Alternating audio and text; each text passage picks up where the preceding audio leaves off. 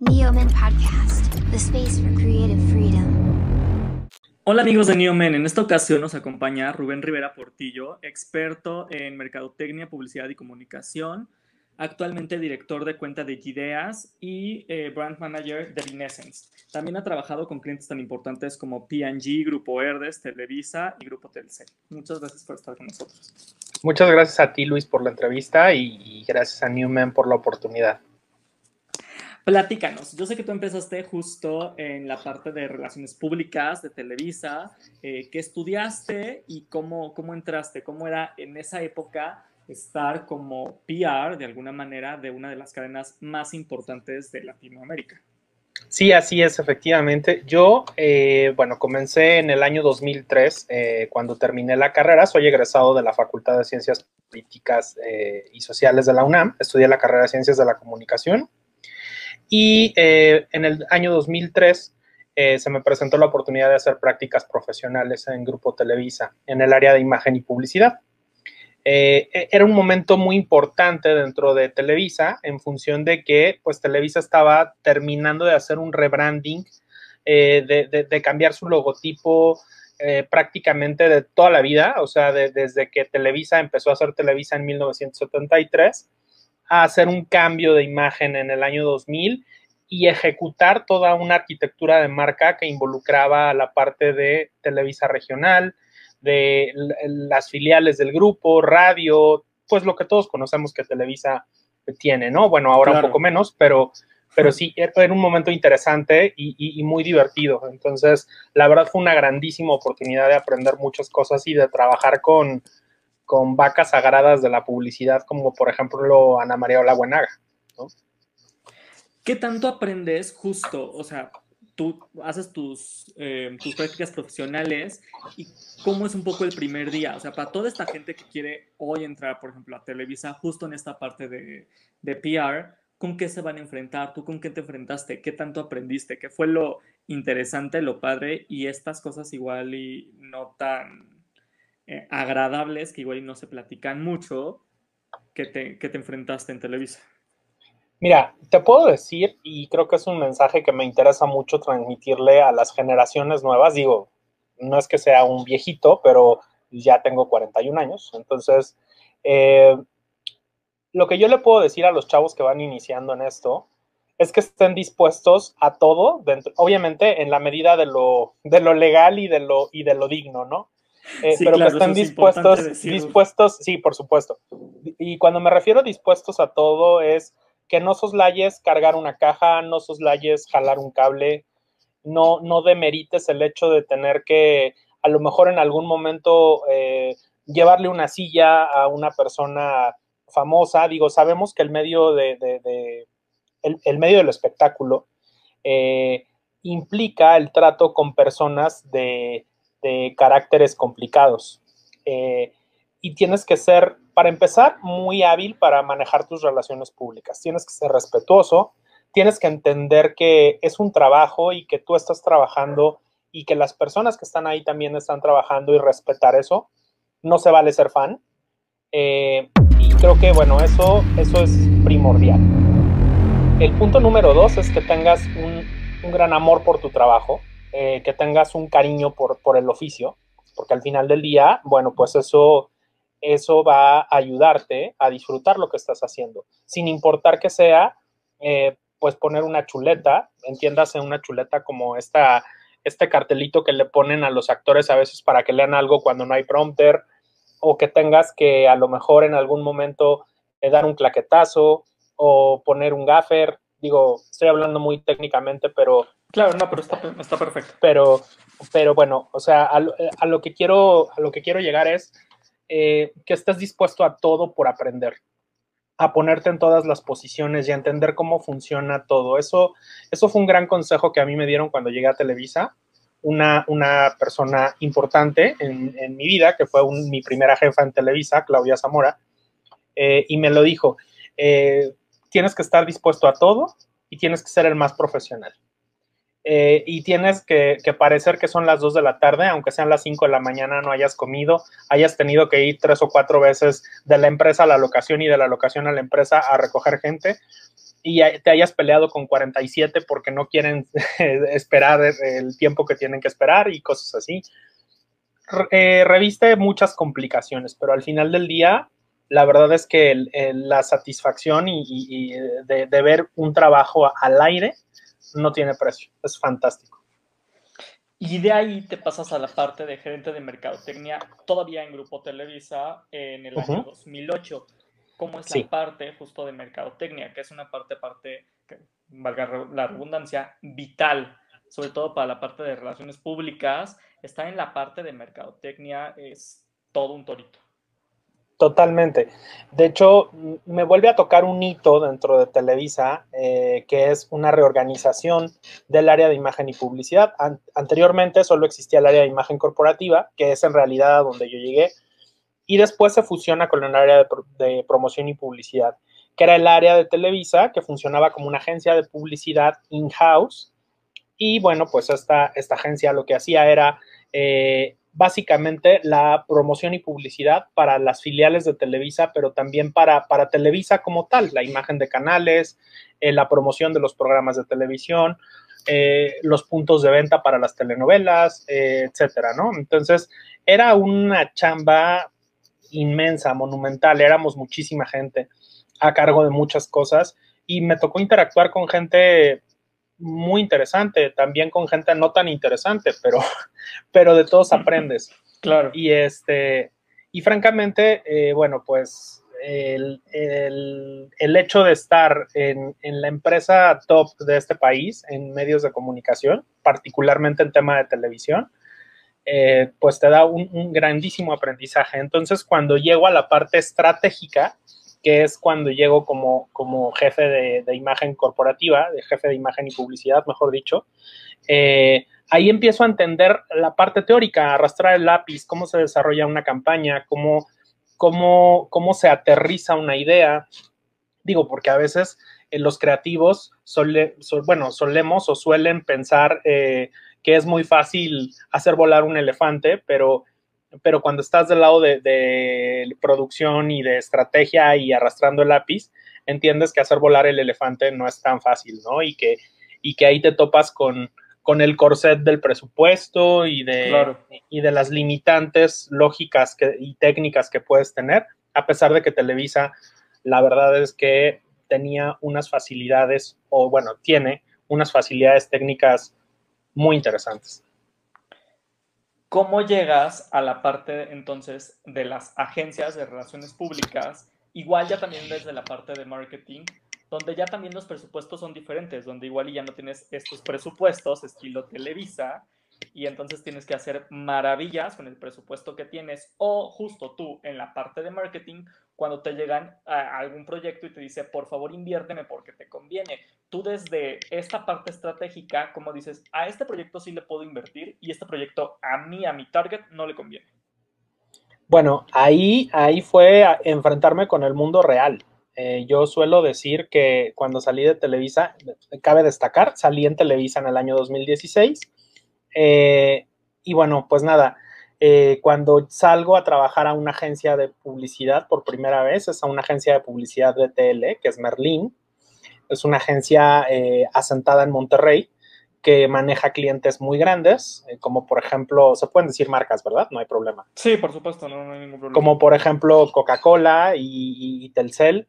y bueno, nada, entonces este tipo de, o sea, manejar estos clientes a este nivel como bien dices, con presupuestos que no necesariamente son los presupuestos que se piensa que hay para, para alguna campaña de mercadotecnia y particularmente cuando es un marketing diferente al, que yo venía haciendo en Televisa habitualmente, que es el marketing de experiencia o el BTL, como se conoce en, el, en el giro mercadológico. Eh, bueno, pues resulta, resulta una revelación para mí, ¿no? O sea, yo suelo decir que salí de Disneylandia para llegar a Las Vegas y, bueno, pues sí, Las Vegas tiene muchas posibilidades, pero también, eh, pues para, en Las Vegas hay para todos los presupuestos, ¿no? Entonces, Por supuesto. Eh, justo, justo fue eso y fue como adaptarme al mundo corporativo, entender los lenguajes del mundo corporativo, que si bien es cierto, yo venía de una corporación, pues prácticamente yo venía de ser cliente y fue llegar a ser eh, ahora a dar el servicio, ¿no? Yo era la persona que llegaba con, las empresas, o bueno, hasta el día de hoy soy la persona que llega con las, con los, con las marcas a ofrecerles ideas, a vender ideas, a vender campañas, a vender eh, conceptos y vender intangibles. La gente que se dedica a ventas no me dejará mentir, es uno de los retos más interesantes que puede haber. Entonces fue, fue una cosa verdaderamente retadora la verdad es que sí lo sufrí los primeros dos años, tengo que confesar. Justo, ¿cómo es toda esta parte de vender servicios? Ya que tú estás también de, ese lado, a la gente que está empezando o que está en ese proceso, ¿cuál sería un buen tip para poder vender un servicio? Eh, y tú desde el lado de marketing, ¿qué sí funciona para vender el servicio y qué honestamente nunca vas a comprar? ¿O cuál es el pitch que nunca vas a comprar? Mira, primero que nada, tú como comercial, como un, como un ejecutivo, llámese ejecutivo comercial, gerente comercial, persona de ventas, tienes que estar muy seguro de lo que estás llegando a presentarle a tu cliente. El primer consejo que le daría a alguien que llegara a vender algo es que conozca absolutamente todas las posibilidades que tiene el concepto o el proyecto que llega a vender porque obviamente un cliente te va a preguntar absolutamente todo, todo. O sea, un cliente te va a cuestionar por qué cuesta tanto, por qué vas a ponerle colores de este color y no del otro. Eh, y obviamente, pues bueno, sin hablar mal de los clientes, el cliente siempre busca optimizar los recursos. Entonces, eh, porque además es lo lógico, ¿no? Todas las empresas buscan hacer más con menos. Eh, con lo cual, eso representa un reto interesante eh, porque al final del día tienes que aprender a comunicar y a comunicarte muy bien con ellos. Entonces, creo que mucho es la confianza que tú proyectes en el proyecto que llegas a vender. Después, tiene mucho que ver la empatía que tú tengas con el cliente. O sea, esta, este grado de comunicación que llegues a establecer con el cliente. Parece mentira, pero las relaciones públicas ahí juegan un papel muy, muy importante, ¿no? Eh, tienes que aprender a, a expresar eh, bueno, primero aprender a leer a tu cliente y después aprender a expresar con las palabras que tu cliente quiere escuchar cómo hace fit ese proyecto en los intereses y en los objetivos o, trasladándolo al tema mercadológico en los KPIs de tu cliente. Claro. Y saltándonos un poquito, llegas a gerente de cuenta en Cosmic Interamericana Correcto. Toca justo eh, la pandemia con un cliente inmenso que es P&G. ¿Cómo se reestructura todo lo que es marketing y relaciones públicas con la pandemia y hoy en día cómo son las relaciones públicas para todos los que van a salir de la escuela o que se quieren meter a este mundo que es fascinante? ¿A qué se van a enfrentar hoy? Cosmic, te puedo decir que representó el reto más grande profesional que he tenido, con todo respeto a Televisa, porque Televisa más bien fue como una escuela, pero Cosmic representó el reto profesional más grande que he tenido hasta el momento. ¿Por qué? Porque se trata de trabajar con personal, se trata de, hasta, hasta entonces yo había trabajado con conceptos creativos, con ideas, con campañas de publicidad y ejecutarlas. Y eso no significa no trabajar con gente directamente, pero cuando llego a Cosmic, llego a hacer una campaña de shopper marketing y de mercaderismo. Esto es promotoría, esto es contratar gente, esto es trabajar día a día con factor humano. Y el factor humano es bien complicado porque eh, al final del día, cuando tú trabajas con un concepto creativo, el concepto creativo se puede modificar, se puede cambiar, puedes hacerle tal o cual adaptación, eh, puedes subir o bajar el presupuesto, pero con un tema de shopper marketing es más complicado, en función de que el shopper marketing, eh, pues es gente y, la, o bueno, toda la parte de promotoría es gente y la gente se enoja, eh, te, felicita, te dice de cosas, te dice de groserías, este, se enferma, falta, miente, roba. Entonces, ahí me enfrenté a un mundo totalmente diferente del que yo venía. Representó esta parte de, de entender el factor humano trasladado al concepto ejecutado, ¿no? O sea, estas campañas de publicidad que a veces piensa alguien ahí arriba en la creatividad, pero que a la hora de ejecutarlas, o sea, de que tienes que acomodar el producto de tal o cual forma en el anaquel para que el cliente tenga un campo visual y entonces respetar el planograma de la tienda, pero también tu participación en el mercado de acuerdo a los niveles de venta en cada cadena. O sea, entender esa parte de la mercadotecnia que va más ligada a la mercadotecnia como tal de venta es súper retador también. Entonces, me dio una gran formación a ese nivel.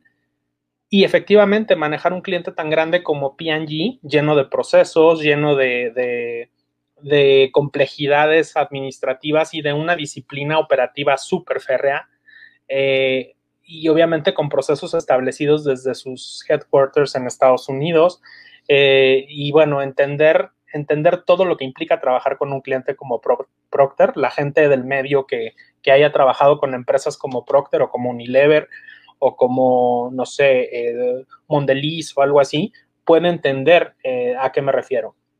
Son empresas con un nivel de, de, procesos muy, muy, muy grande y muy importante. Y te toca justamente, retomando un poquito la pandemia, cómo se reestructura todo el equipo de trabajo para la pandemia y hoy a qué se, eh, a qué se enfrenta, repito, la parte de relaciones públicas y marketing.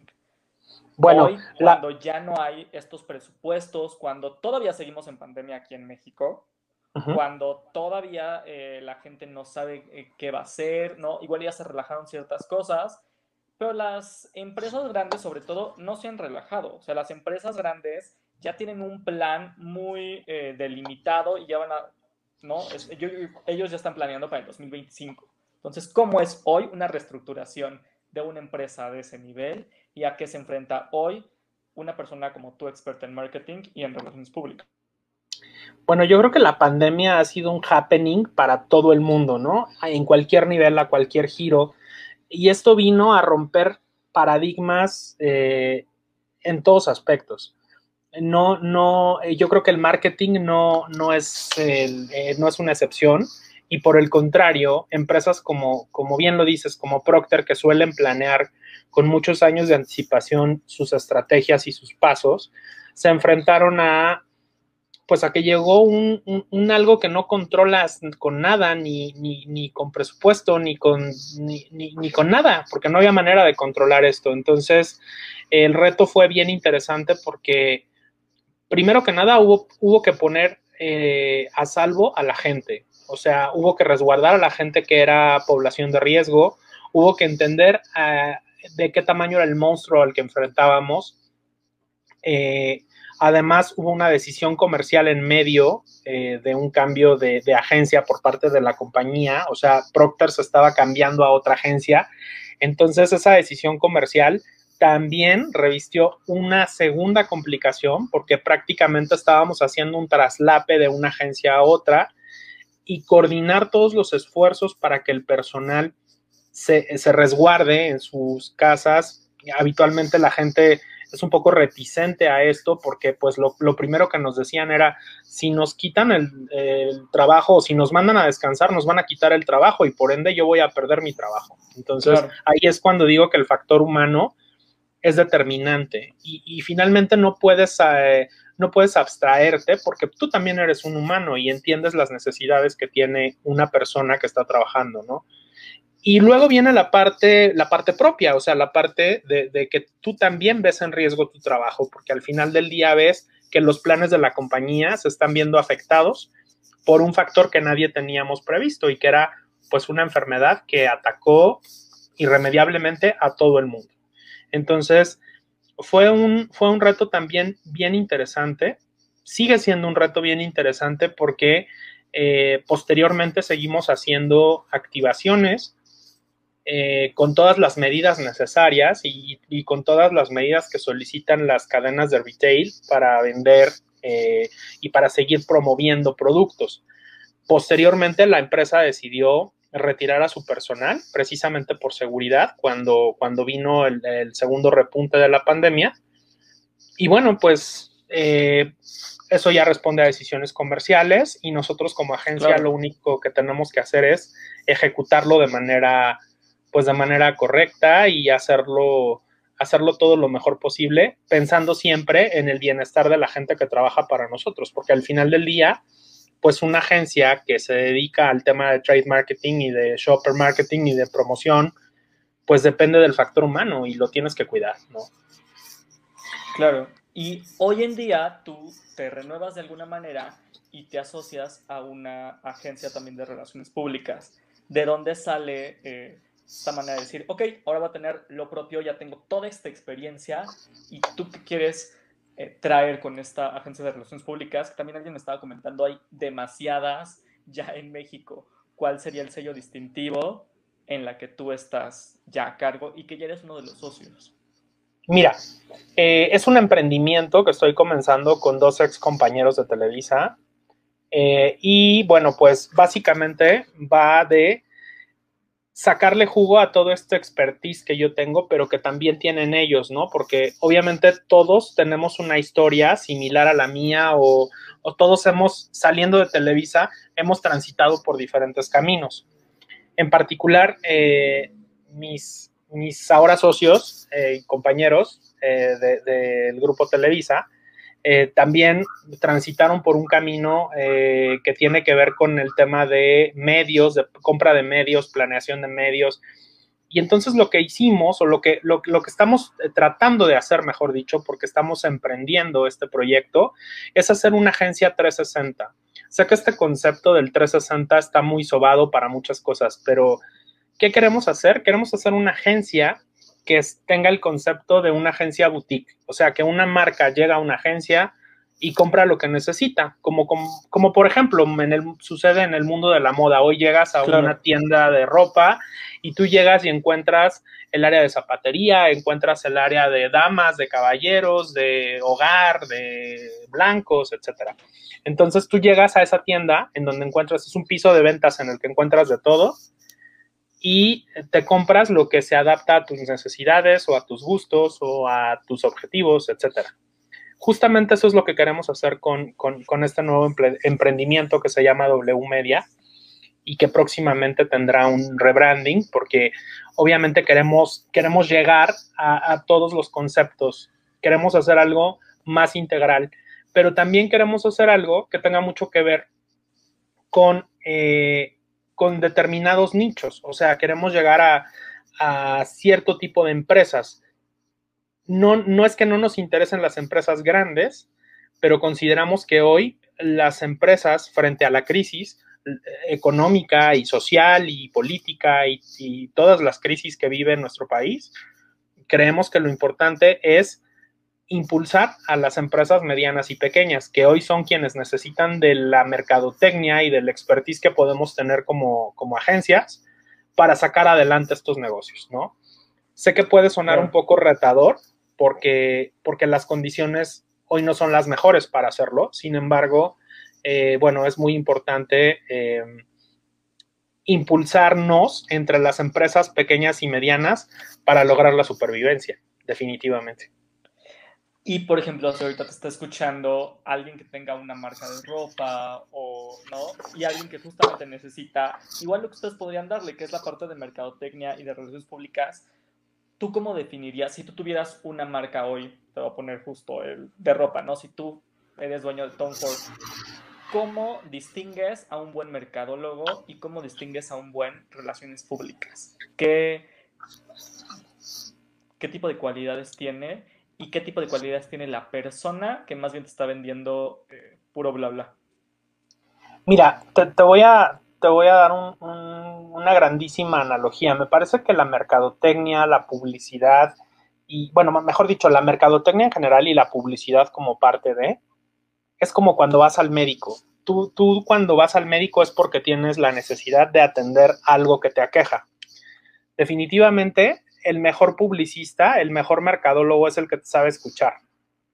Si tú llegas a, un, a una agencia y la agencia te empieza a proponer a tontas y a locas cosas sin que antes le hayas dicho qué tipo de empresa eres y qué clase de presupuestos manejas y cuáles son tus objetivos, definitivamente esa no es la agencia para ti.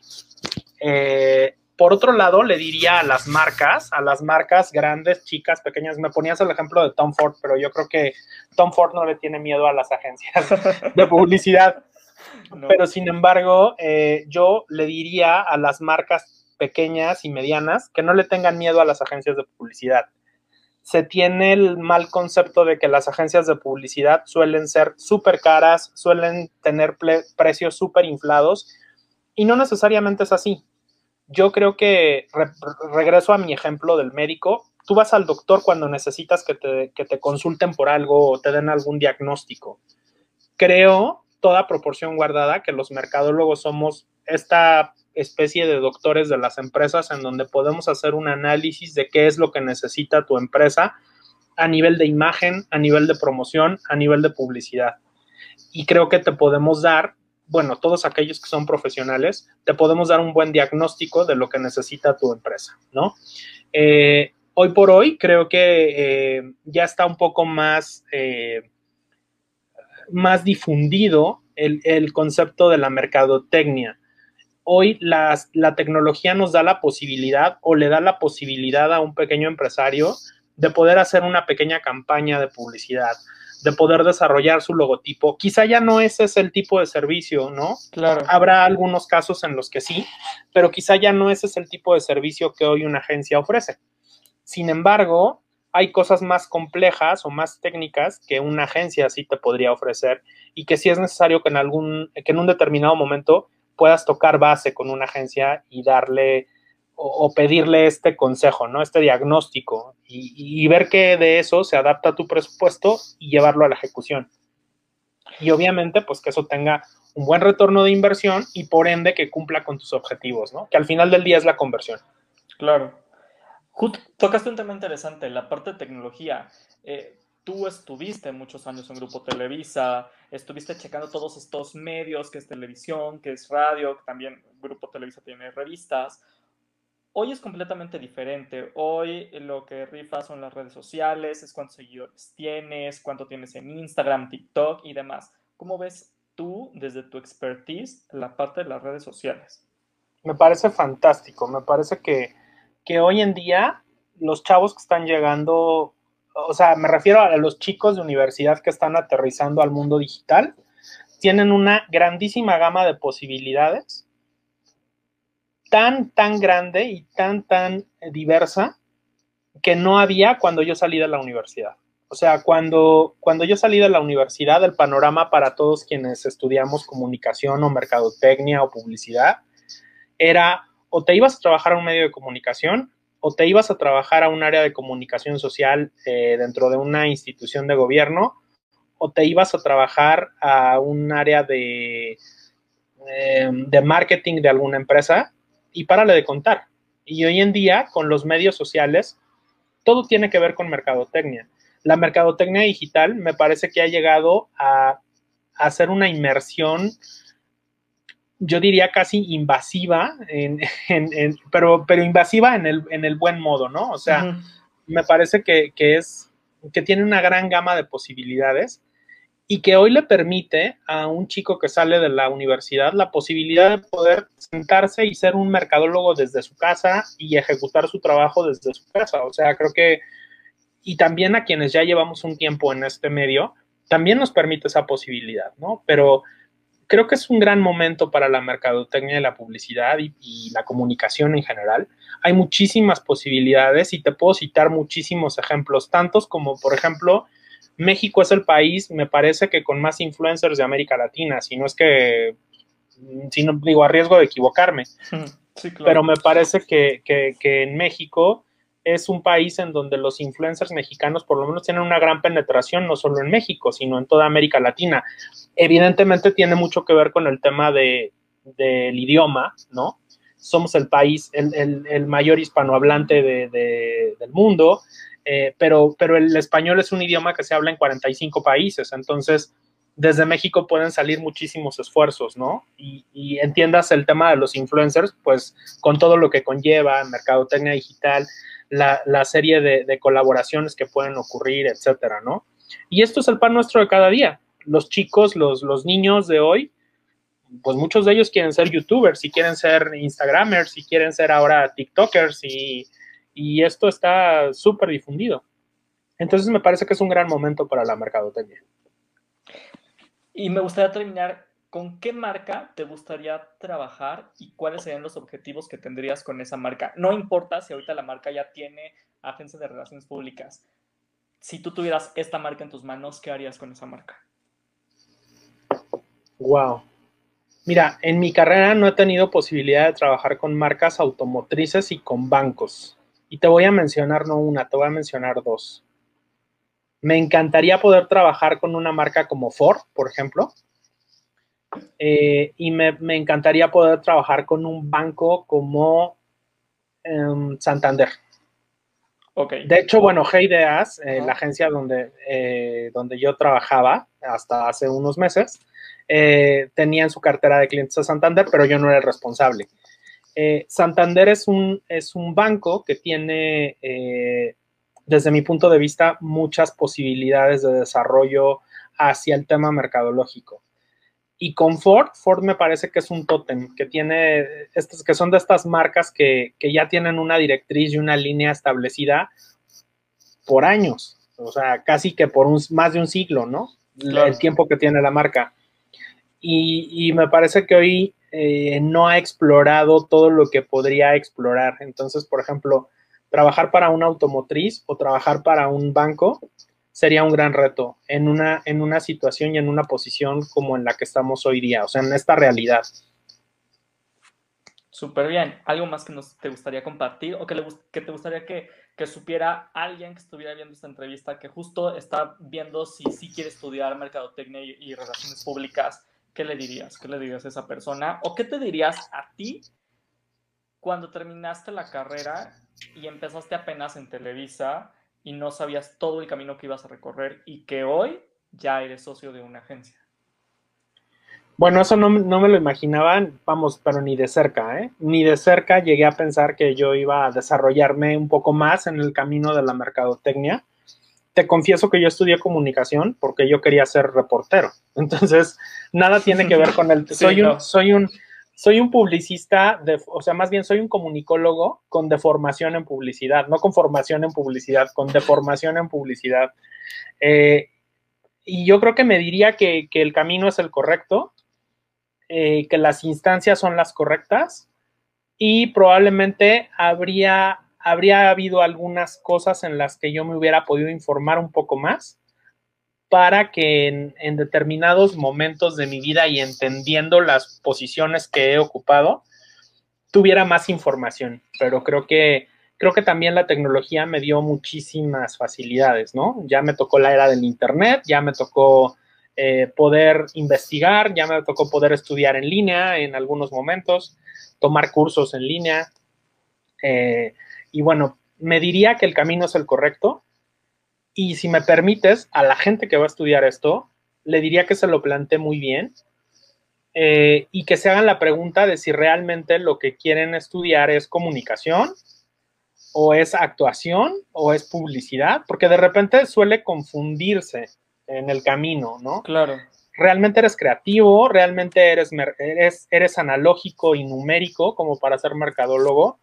O eres realmente una persona a la que a la que se le da desarrollar conceptos creativos y aterrizar conceptos creativos, que eso tiene más que ver con la publicidad, ¿no?